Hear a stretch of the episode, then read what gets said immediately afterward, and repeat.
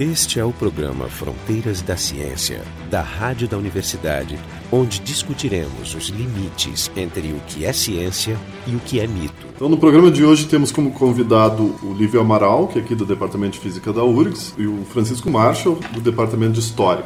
O tema do programa de hoje vai ser esse encontro entre arte e ciência, e até ciência mais dura como a física. É por isso que o livro vai começar falando para tentar fazer esse nexo. O pessoal que participa do programa, então, é o Jorge Kielfeld, da Biofísica, eu, o Marco de Arte e o Jefferson Arenzon, da Física da URGS. Eu acho que eu vou começar pelo livro. Tu andaste dando uma palestra sobre ciência, ou física e arte.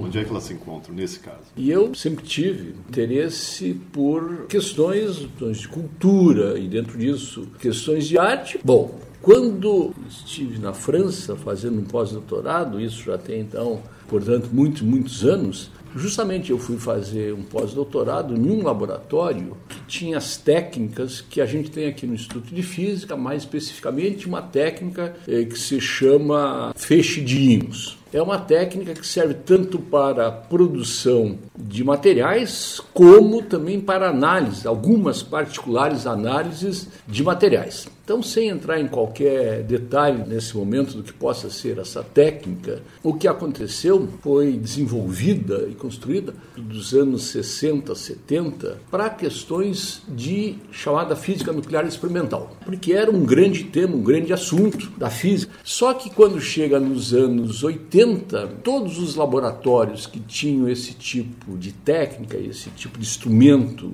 acabaram pelo desenvolvimento não tendo muito mais como como trabalhar com questões de física nuclear, porque precisava-se de maior e maior e maior energia. Então, esses laboratórios, com a energia que tinham, eles acabaram de, saindo da física nuclear. É, é, um pouco como a questão do CERN. A gente já fez vários programas do CERN. É, parece que você constrói uma máquina, esgota a quantidade de ciência que a gente pode, pode fazer, fazer, com essa máquina isso. e tem que melhorar a máquina.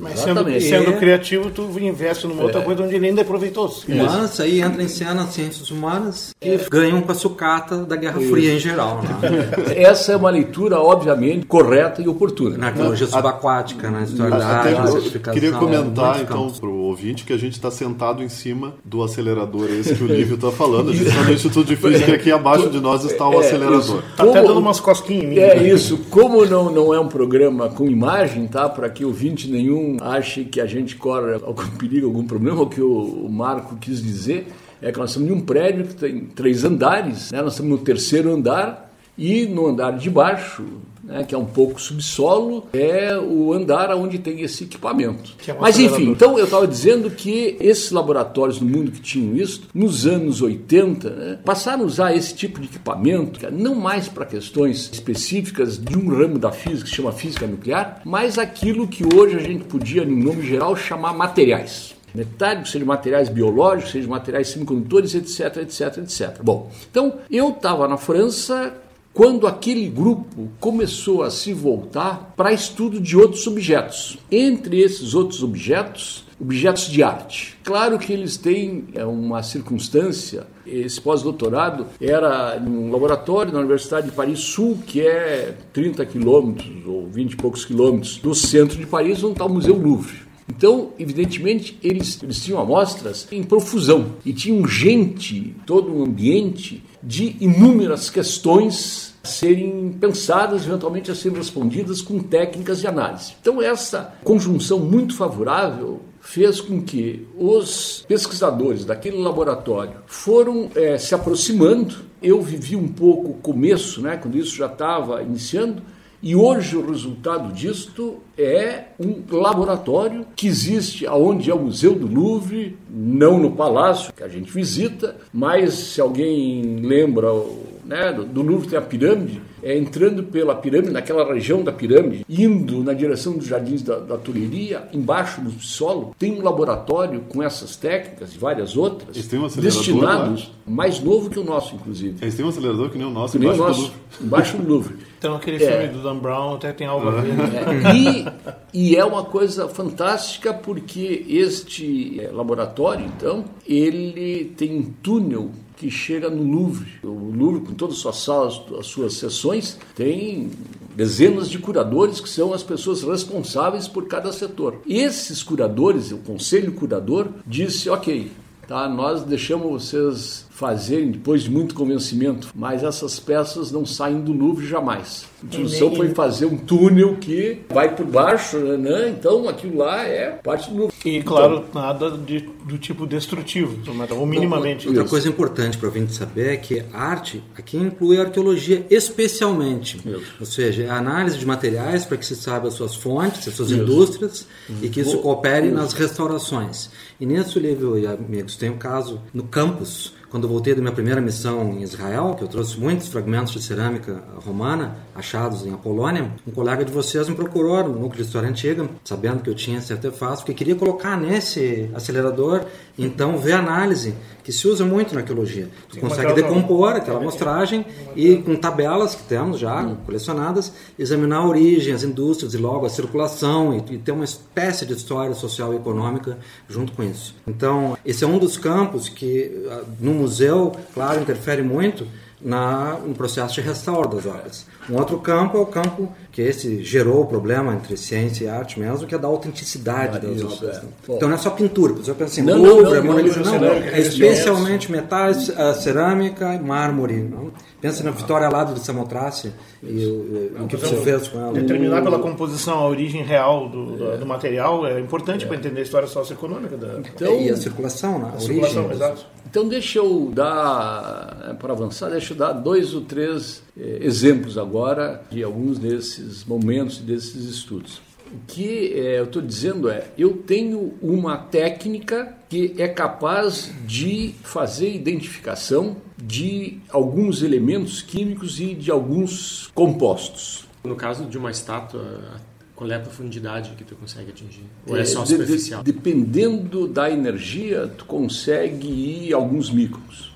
Ou seja, é só a superfície que tu olha, é, mas tu tem uma previsão é, muito grande sobre o que isso. tipo de material está ali. Exatamente. Então, veja o seguinte: por natureza da formação da Terra, muitos materiais têm aquilo que a gente chama um fingerprint. Por exemplo, uma mina de ouro tem cada 10 milhões de átomos de ouro tem ao natural um átomo de bismuto. Então é uma proporção de 1 para 100 mil, 1 para 1 milhão, 1 para 10 milhões.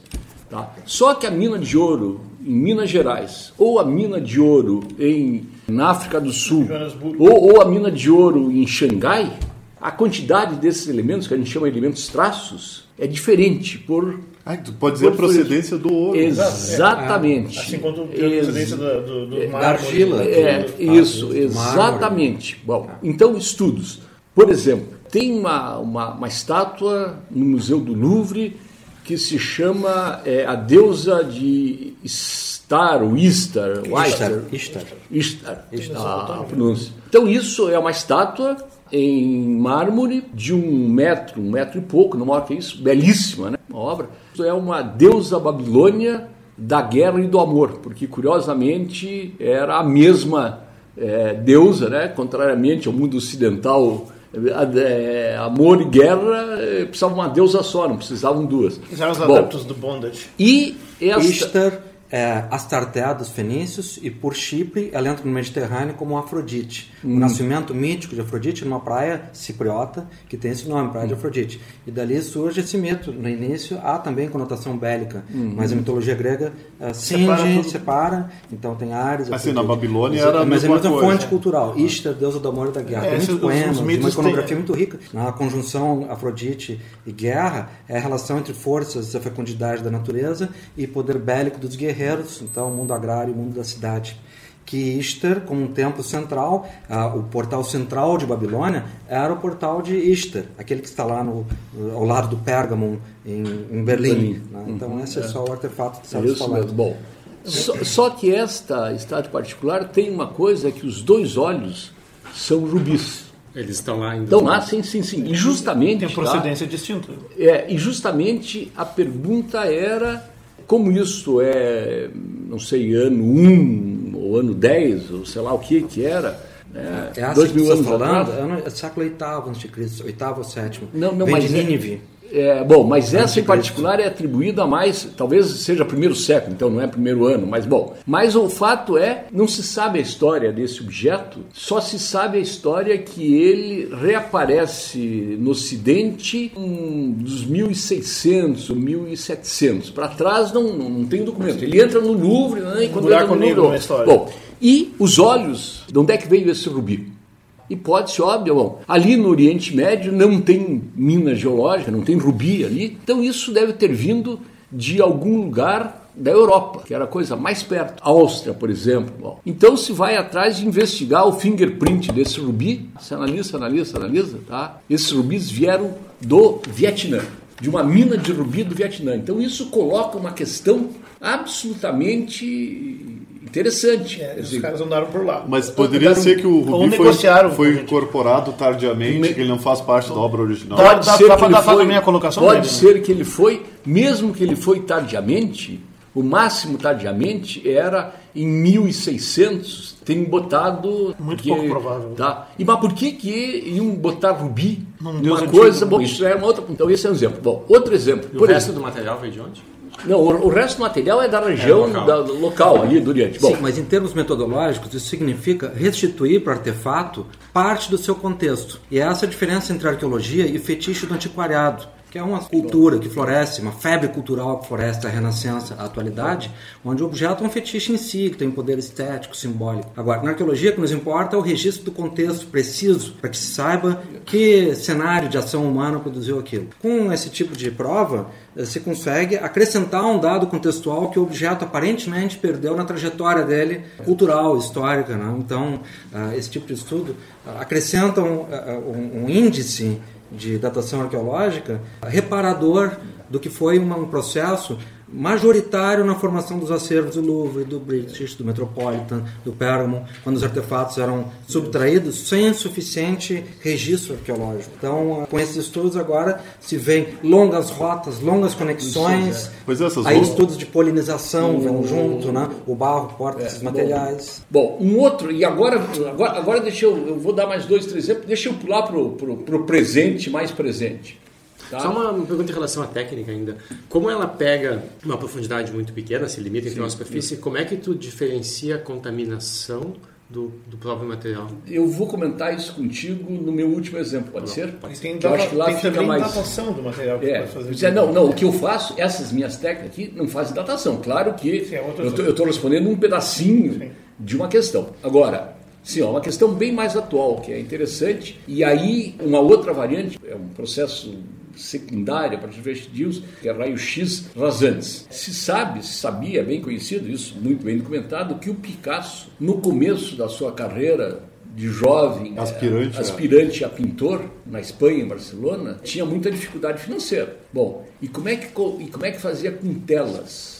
Ah, então ele conseguia, quando conseguia comprar telas. Bom, quando Picasso vai para Paris, daí já uma figura mais conhecida, mas mesmo assim pobre, não era, né, tinha dificuldade de sobreviver, etc. O que que o Picasso fez? O Picasso pegou telas que ele trouxe de lá e reaproveitou as telas na fase cubista. Lavou início da fase cubista. pintou por cima. Não? não lavou, pintou em cima. Pintou por cima, então tem uma pintou enorme Pintou por cima. Tá? Bom, um com essas técnicas, as anti-raio-x, fazem vários anos, né? depois recompõe a imagem. E tu sabe o que está por baixo? Sabe, sabe. Inclusive foi identificado qual é o rei de Espanha que o Picasso, que é um quadro famoso, que tem no museu, agora não lembro o nome do museu, em Barcelona, um museu em Barcelona, que o Picasso, como todos os é, estudantes de pintura, os, né, os sentam no museu e refazem copiando uma tela. Procedimento então, aquele era um universal. Não, ele, ele chegou a pintar copiando aquilo. Então, o quadro que existe hoje, que é um quadro no Museu do Picasso, Museu do Picasso em Paris, essa técnica de recomposição de uma imagem que está atrás do que se vê, o Picasso, no seu início, reproduzido isso. Bom, então esse é o segundo exemplo. Tem um outro exemplo recente, que é um quadro do Van Gogh, que eles não isso. tinham certeza, é, se alegava que fosse dele. Isso. Uma técnica, não me lembro se é a mesma, parecida, eles acharam o quadro que estava por trás, que eram dois lutadores com as isso. roupas que se usava na região que o Van Gogh morava naquela época. Então eles veio, isso foi um indício forte É, de que um era caso realmente- igualmente célebre é o, o Banquete dos Deuses, do Tiziano Pecelli, que se encontra no Museu do Prado, e que sempre se teve uma dúvida histórica sobre a plena autoria dele. E usando esse método do raio-x, se viu, no primeiro extrato dele, a marca do Giovanni Bellini, o mestre do próprio Tiziano. Então, se sabe hoje que é uma obra de coautoria, o Tiziano acrescentou um cenário, modulou um pouco a composição do grupo. Ou seja, o é orientador cena- começou o trabalho e ele terminou. e ele te concluiu e assinou junto, mas não eliminou o nome Bellini. Mas foi exatamente esse método, né, que é muito usado para pintura já renascentista, né, onde o, o trabalho de ateliê Agora, implicava é, essas camadas. né? Agora, já que falamos do Van Gogh, o Museu do Van Gogh em Amsterdã também Tem uma ênfase. também começa a ter, quer dizer, menor, evidentemente, muito menor do que tem o Museu do Louvre em Paris, e mais recente, mas eles começam a ter. Então, no caso do Van Gogh, tem um quadro recente, porque é assim, o Van Gogh, porque cada artista é um artista,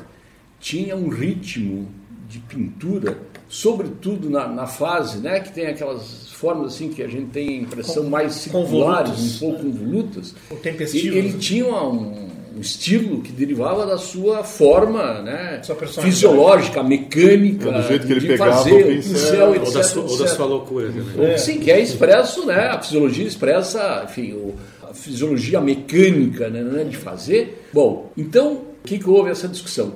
O quadro, esse que estava em questão, tá? quando se analisava os materiais, tipo da tinta, né, né, qual foi, batia com tinta que o Van Gogh usava, etc, etc. Mas, bom, isso não quer dizer que se alguém tivesse habilidade, a tinta era uma coisa acessível para alguém reproduzir exatamente aquela tinta. Portanto, isso não resolvia completamente a questão. Nem é tão antigo assim. O movimento, o movimento que produz com a tinta que usava, que era uma tinta muito mais espessa, produzia coisas entre microns e milímetros de espessuras, porque ele ia botando várias camadas para fazer a composição das cores.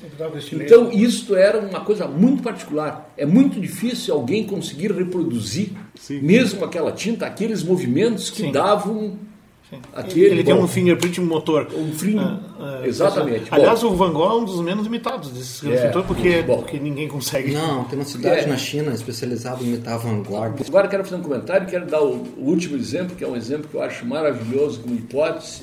Antes da- desse último exemplo, então na França e na Itália e na Espanha, né, a questão de herança, né, que tem que pagar imposto sobre herança, existem ainda muitas eh, pessoas, proprietários, que têm muitos objetos de arte.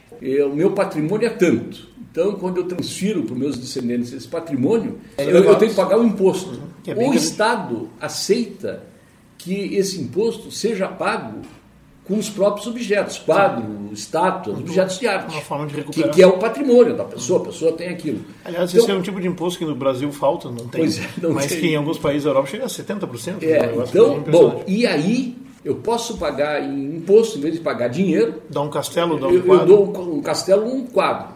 E esse quadro, necessariamente, é incorporado no patrimônio cultural do país. Sim. No caso, no Museu de França. Justamente precisa ser validado. Esse, esse centro de referência lá no Louvre esse, passou a ser o centro que dá esta certificação para o Estado francês, ou para o Estado italiano, ou para o Estado espanhol, de que aquela obra é uma obra autêntica. Aí eu só não contei, como se fosse um CSI da arte, né?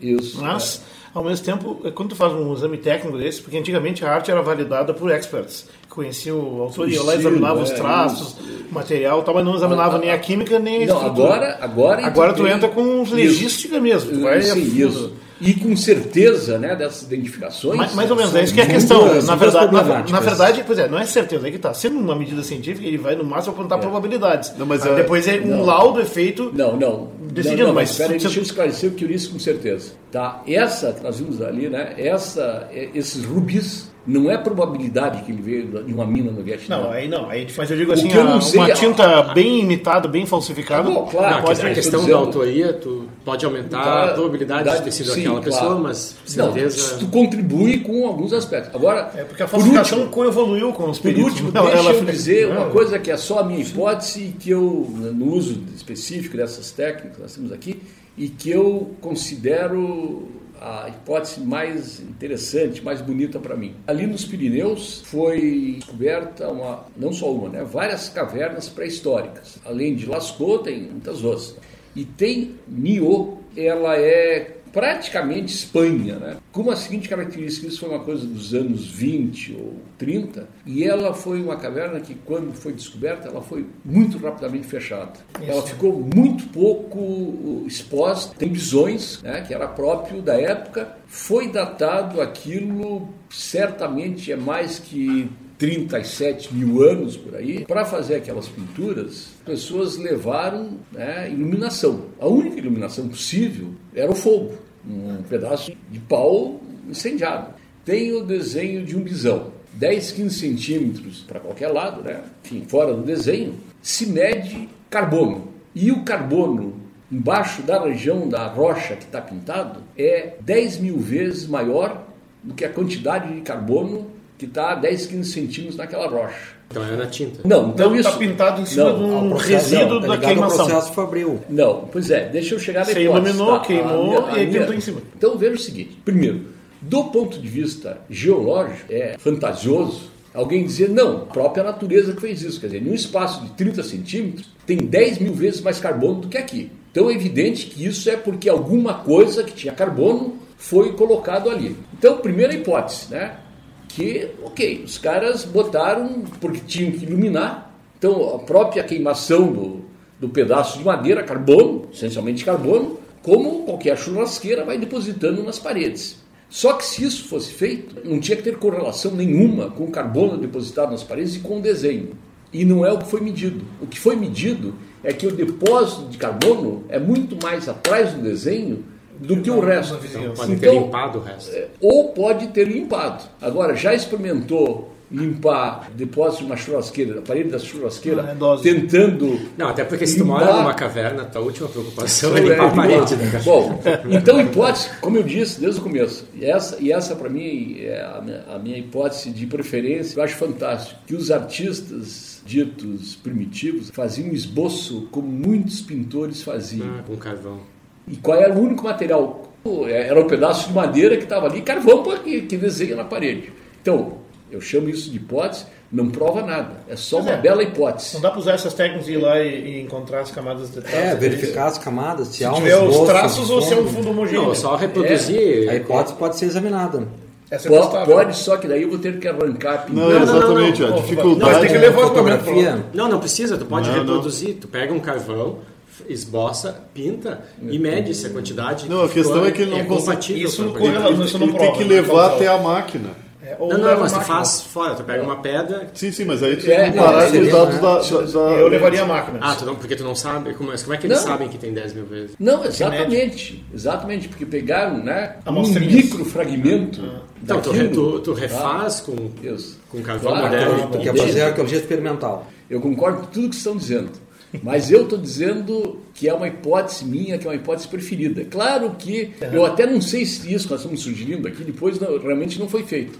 Mas quando foi feito esse estudo, que é o estudo que eu conheço, É, qualitativo, né? isso era só uma hipótese. O artista primitivo não pegava numa caverna semi escura, entende? Punha a mão, passava no pincel e desenhava Tá o bom, bisão. o cientista eh, Lívio Amaral, físico. Só que essa é uma hipótese de historiador da arte. É uma hipótese formal. Você está analisando o processo genético formal. Então poderíamos ver ah, análogos, como em Chauvet, por exemplo.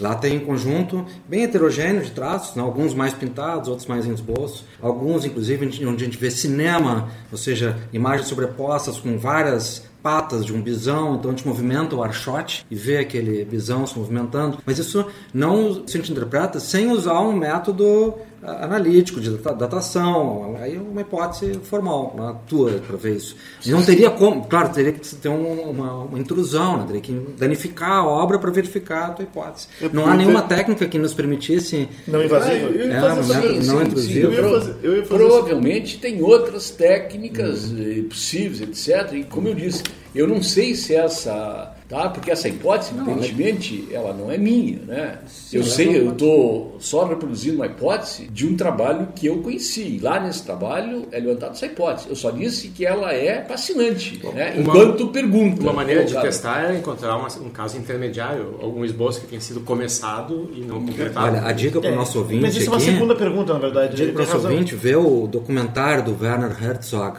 Uh, the Cave of the Forgotten Dreams, a, gruta dos, dos, sonhos esquecidos, onde ele mostra esse processo de prospecção e recuperação do sítio mais fabuloso da história da arte paleolítica. Né?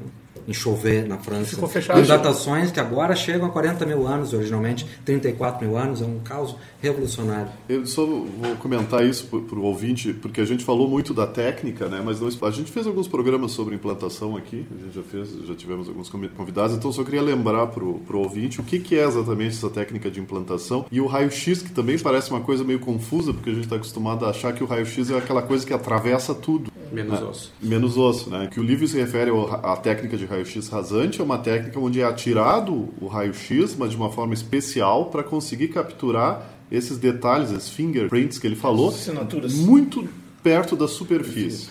Então é um raio-x especial e de um jeito especial. E ele vai te dizer coisas que estão acontecendo ali. O material que está lá, a organização do material. É, não só raio-x, se faz com, com, ultravioleta também. Sim. É, Isso, aí é. Jefferson chegou num outro caso nessa tipologia do livro, que é extraordinário, porque ele gerou um escândalo internacional quando se divulgaram os resultados em 2007, 2008, ah, por aí, das, estátuas. dos de Gotha, quando viram que as esculturas gregas, idealizadas na sua pureza marmórea, a imagem Não do Canova, eram policromadas, era um Não carnaval era de cores. Era uma então total. se fez um, esse exame com a ultravioleta, com iluminação ultravioleta e ultra macrofotografia, uh, verificando que cada corante produz uma corrosão, uma erosão diferente na superfície do mármore. E com isso fizeram uma tipologia e viram que, ao contrário do que se supunha, que era o padrão de quatro cores, vermelho, marrom, azul e uma cor que imita o bronze oxidado, tem um nome grego, mas nós não temos um nome para isso, havia além disso dourado, amarelo, laranja, ou seja, a, a Atenas era um carnaval de cores. E Como experimentalmente pintaram algumas esculturas clássicas. Né? Fizeram uma, uma exposição que circulou toda a Europa, depois foi para o Oriente também. Eu vi essa escultura no, no Stadler, que é museu que tem a beira do Meno, em, em Frankfurt. E é um negócio que te bate, deixa desolado, porque aquelas maravilhas viram uns fetiches kits. Não, mas assim, a técnica foi essa, foi prospectar a paleta de cores, que era estudada hipoteticamente, algumas estátuas eh, preservaram o remanescente de corantes, né? muito pouco, mas suficiente para você abrir esse estudo. É, porque quando o raio é, quando ele passa é rasante na superfície, tu consegue pegar o detalhe do, do relevo. E é. tintas é. diferentes corroem, uma, envelhecem. Isso, isso, isso que eu estava falando para o nosso ouvinte. Então, as técnicas essas, essas técnicas são técnicas não invasivas no sentido que elas tocam só a superfície. A gente não danificam o mínimo. Né? Danificam o mínimo. E basicamente, se vocês forem pensar qual é a lógica, a lógica é sempre atirar alguma coisa e ver o que, que volta, né? Aí sim, eu, eu lanço alguma coisa contra, contra o objeto que eu estou estudando e vejo o que, que rebate e volta. Então, eu posso lançar raio-x, ultravioleta. Partículas. Eu posso lançar partículas, e por isso que o livro se refere à implantação de íons. Isso é o microbeam, né? na verdade. É. Né? É, são, é, são, são eu posso atirar luz e eu posso atirar material. Posso atirar uma molécula, Aliás, posso atirar um átomo. O LNLS aqui no Brasil, isso, que nós um programa, inclusive, faz exatamente isso. Uma, um dos problemas com essas técnicas, em geral, é que as máquinas que, que lançam essas essas partículas e as máquinas que, que coletam e interpretam o que volta, elas geralmente não são móveis, né? Não, são, são equipamentos grandes. Né? Grandes, eles não são móveis. Então é impossível pegar, por exemplo, o que está tá dentro de uma caverna pintado na superfície de uma caverna e levar para um laboratório. Claro. Ou levar o equipamento do laboratório para dentro da caverna. Isso, ou levar o equipamento. Tem uma exceção que são esses microanalisadores iônicos que foram usados em Marte, não tem? É, mas aí veja que eles estão medindo, enfim, o que eles conseguem produzir intensidade de sinal de medida, que é muito baixa, então tudo é muito superficial. Por exemplo, né, a questão absolutamente permanente e atualíssima é: tem vida em Marte ou não? Então, até agora, todas as análises feitas ainda não está minimamente alcançada indícios disso, porque eu preciso fazer análises mais fundas. Então, esse foi o, pro, o programa Fronteiras da Ciência. Hoje a gente teve como convidados aqui o, professor Olívio Amaral, do, Departamento de Física, e o, Francisco Marshall, do Departamento de História. A ideia do programa de hoje foi discutir um pouco algumas dessas técnicas, e, em particular a técnica dessa de implantação iônica e raio-x que nos permite analisar a superfície de, de, de, objetos, né, e com isso responder uma série de perguntas, e muitas delas, como foi discutido aqui, sobre arte, sobre procedência. Sobre... Então, o pessoal do programa que participou foi o Jorge Kilfeld, do Departamento de Biofísica, eu, Marco de Arte, e o Jefferson Anzon, do Departamento de Física. O programa Fronteiras da Ciência é um projeto do Instituto de Física da URGS, direção técnica de Francisco Guazelli.